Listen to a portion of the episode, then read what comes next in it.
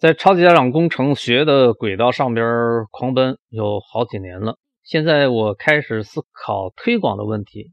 你会好奇，之前你怎么不考虑推广的问题呢？呃，我的回答是，可能是不好意思吧，东西不够好，没有理由去推广。现在呢，我觉得它是一个不错的东西，自然而然推广的问题呢也就冒了出来。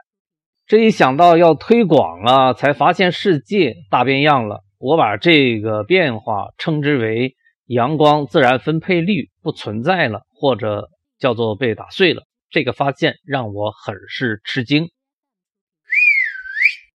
超级家长你好，今天是二零二零年二月二十八日星期五，这是我陪伴你的第一千五百一十九天。呃，但是今天我想跟另外一拨人聊聊，这是一群什么样的人呢？学习顾问。我想这种称呼的人你是不陌生的，对他就是那些在培训机构里边接待你的人。为什么我要同这一群人聊聊呢？这是因为超级家长工程学这门专门为你而发明的学科。我本来想着通过自然的方式，通过水到渠成的方式，通过顺其自然的方式来活着。呃，就是通过家长推荐家长、学员推荐学员的方式，呃，任由他自由的生长、自由的发展。但是两年多的实践证明，这种方式不好使了。这种方式得出的结果不是那么令人满意。究其原因是什么呢？可以这样来概括：阳光自然分配率被彻底打碎了。这是个什么意思呢？我得解释解释。阳光指的是人们的注意力，在这里啊。过去呢，在没有互联网这头怪物之前，注意力的分配差不多是自然的。虽然也有打破自然的，但那是有限的。谁在打破自然？谁在打劫人们的注意力呢？主要是通过广告的方式。尽管广告的确也是影响非常大的，呃，但它始终没有超过那个度啊，只是在量变。呃，什么度呢？就是打劫的没有超过自然发生的。我觉得这就是一个度。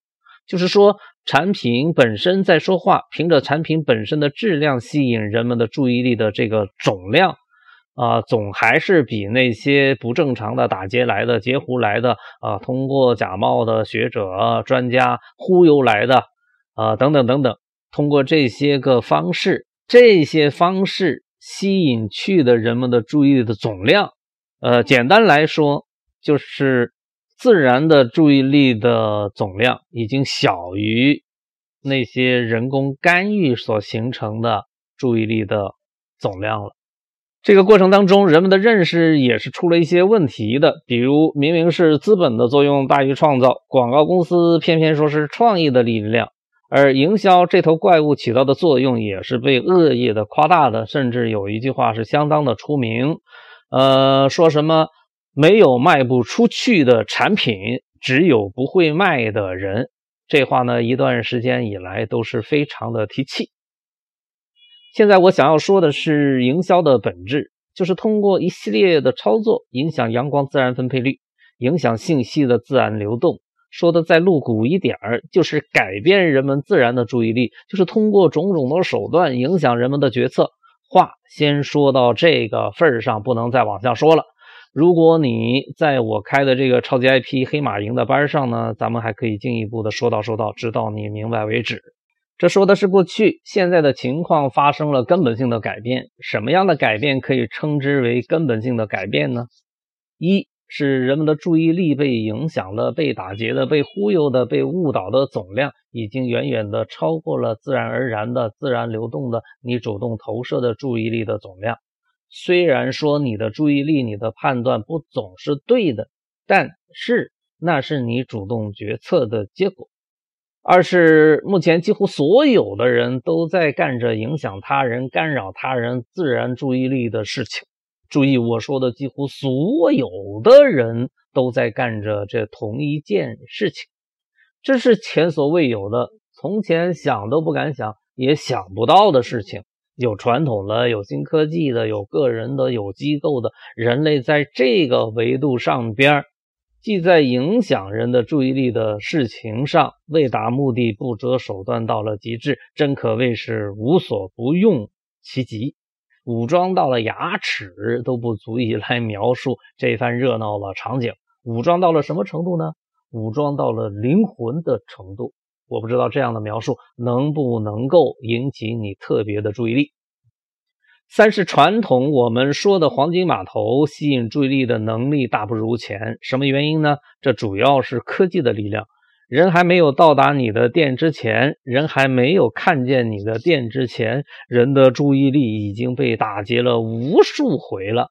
举个例子，假设你是一家餐厅啊，就有这个地图，地图又分高德地图、百度地图，还有别的什么叫不出名字的地图啊。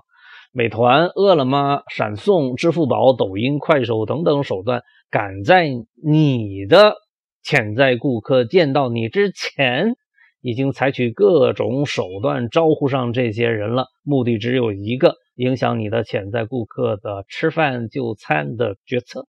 正是在这种背景之下，我开始意识到，超级大厂工程学这个小小的生命，想要在。这等恶劣的环境中活下来是困难的，是非常困难的，甚至几乎是不可能的。但是我就这样缴械投降了吗？听之任之了吗？我已经做了这样的打算。本来嘛，在研发这门学问的过程当中，我就是这样一种状态，不问市场，专心学问。可是现在情况改变了，不同了。因为我觉得这个小小的生命非常优秀，应该活下来，而不应该被夭折。于是我就得想办法呀。我这一想办法，就发现问题非常严重。今天我想起了学习顾问，这是我想了办法之一啊。之前呢，我已经想到的办法还有互助养娃团。在互助养娃团的这个群体里边，我想吸引的同盟军是这样的家长。想要学习超级家长工程学这门新学问，并用这门新学问去指导他带娃，呃，同时呢还想挣点生活费。如果你是这样的家长，请与芒哥联系，加微信，咱们行动起来，幺三三五七二幺六九八零。学习顾问你好，我想还是沿用这个称呼吧，比较好。这样呢，我比较容易找到你，你也比较容易能够找到我。之前你的专业是营销，虽然它的名称为学习顾问，其实在人类的历史上那都不算是一个职业。为什么呢？专业性不够，门槛太低，它只能算是一个行当。从我开始，我想要把你的专业给升升级。让他成为一个职业，提高他的专业程度，让他可以为你这样的人提供一个长期啊有效的饭碗，最好啊还是铁饭碗。什么原因你需要做这样的改变呢？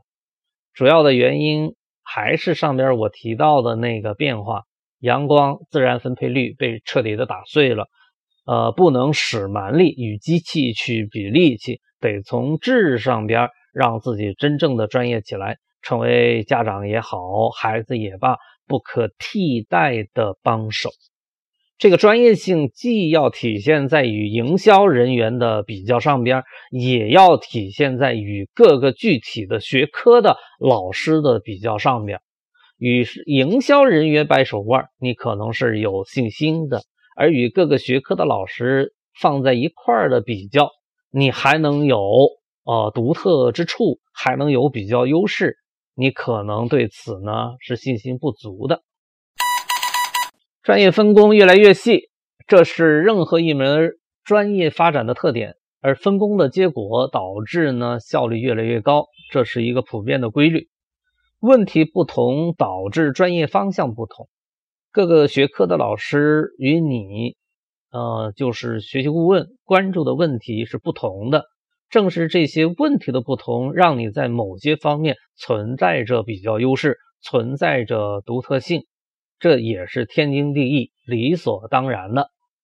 阳光自然分配率被打碎这件事情，对于家长、对于学生的影响也是巨大的。信息越来越多，信息真假难辨，信息提供方的手段日新月异，包装五花八门。这都增加了家长做出正确选择的难度。这就是说，家长与学生寻求第三方帮助的需求，客观上变得越来越强烈。你的存在在这个维度上边变得越来越不是可有可无。而每一个家长与学生的情况是不一样的。这就是说，从工作量上边来说，你的工作是很多的；从专业成长性上来说，你的专业性是可以越来越专的，因为有无数的问题的滋养，让你变得越来越专业，变得越来越强大。家长与学生还有着他们不知道的需求，需要通过你去告诉他们。什么是家长与学生不知道的需求呢？事情怎么会是这样的呢？我讲一个故事，你就明白了。有人问乔布斯要不要做用户的需求调查，乔布斯回答：消费者不知道他真正想要的东西是什么，所以不需要做这种无意义的调查。这是不是有点脑洞大开呢？的确。苹果手机没有被设计制造出来之前，消费者是不知道自己还有这样一种需求的。这么说来，乔老爷子的说法是有一定的道理的。这个道理的规定性在于，当一种革命性的新产品在没有被发明之前，人们是不知道自己有这种需求的。但是，这种革命性的新产品不是每时每刻都在发生着。一旦革命性的新产品被发明出来之后，人们又开始知道，在这种框架之下的新的需求的，这就是说，革命性的新产品为人们提供了一个新的范畴。在这个手机的范畴之下，人们可能提出这样的新的需求：呃，我需要一台手机，样子嘛像苹果手机那样，但是呢，我还需要价格足够的低。于是乎，红米手机正好。就符合了你的这样一种可以被你描述出来的需求，在教育咨询的领域出现了革命性的新产品了吗？是的，这个新产品出来了，就是超级家长工程学。之前家长与学生是不知道自己需要它的，因为它还没有被发明出来。它的革命性主要体现在以下几个方面：其一。把孩子的成长当成一项工程来对待，这就需要家长来胜任这个工程的指挥长。其二，需要有一个人，比如家长或者是家长寻求的第三方来帮助。这个第三方可以是你啊，来协助他统筹安排、管理、推进他们家的那个具体的、独特的超级家长工程。其三，将孩子作为一个研究的对象，然后呢？在这个对象上边运用多学科的综合知识，观察他、分析他、研究他，需要一整套的方法，这是基础。实践它又需要多个学科的知识的综合运用，呃，包括心理学、教育学、哲学、管理学、经济学等等。不知道你发现没有，这些都不是各个分科之学的老师的专业。呃，即他不是数学老师的专业，不是语文老师的专业，不是物理老师的专业，不是化学老师的专业，不是英语老师的专业，不是生物老师的专业啊，也不是地理、历史、政治老师的专业。你的专业性还将体现在对时代变化的最快速的反应上边。这个维度也需要专业的人士来关注它、追踪它，并及时在学习这件事情上边，在超级家长工程这件事情上边做出最迅速的反应，提供最新的解决方案、应对方案。比如说，面对终身学习，呃，人们应该怎样来做出反应呢？比如说，面对互联网提供的丰富的学习资源。人们应该如何来优化自己的学习方法呢？比如说，面对快速变化的时代，人们应该把学习的重点安放在什么关键点上边呢？比如冒出来的新学科，人们应该在基础教育阶段如何做出回应呢？这些都是家长应该考虑的，这些都是学习者不得不做出回应的。什么样的回应是合适的呢？什么样的调整是科学的呢？谁在这方面做着专业的应对呢？我希望这个人就是你，学习顾问。我想再给你打打气，也是帮自己呢拉拉人气啊，先练练。我是这样进入实战的，不是等什么都准备好了再干，而是有了新的想法就开始在实战中去强大起来。我也变身为那位改变阳光自然走向的人。我想要促成你的决定，我想要促成你的脱胎换骨。现在人们已经可以清晰的看到，机器是人类最大的竞争对手啊，它的任务使命就是替代人类的工作。因此，人们开始发现，越来越多的人因为机器、因为人工智能而丢掉了饭碗。我是怎样来观察这个事情的呢？我从信息交流的角度来观察，科技是轨道，它的功能是让信息交流无处不在、无所不在。但是，如何选择信息，如何针对性的优化人们的选择，还是需要专业人士的服务的。越是复杂的事情，越是重要的事情，越是需要多几个诸葛亮的。正如超级家长工程这件事情，因为它足够的复杂，又足够的个性，这正是你发挥专业技能的地方。时下人们都在嚷嚷着五 G 时代来了。我不关心他到底来了没有，这是事实。早来晚来，他反正都会来的。我关心的是谁在创造内容，谁来创造有很多人、很多人都需要的内容。超级家长工程学是每一位家长都需要的新内容，是每一位学习者都需要的新内容。所以，学习顾问，你的策略应该是早来比晚来要好上一百倍。这在经济学上叫什么来着？哦，想起来了，叫做先发优势。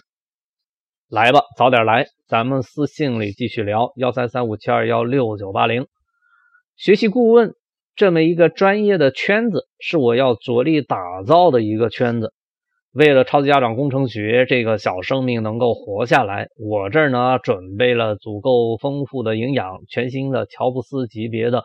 呃，就是那种革命性的新内容，就是那种还没有被发明出来之前，消费者是不知道自己需要的那种新的内容。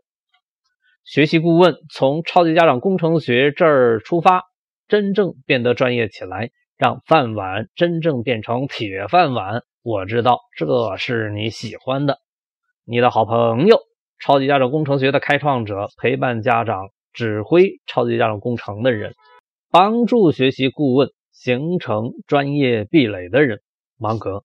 二零二零年二月二十八日星期五于蓝田。一方面需要自己的粉丝，一方面又要为粉丝提供源源不断的内容，这是一个部落得以发展壮大起来的基本的条件。至于这个内容的形成方式、生产方式，那是另一个问题。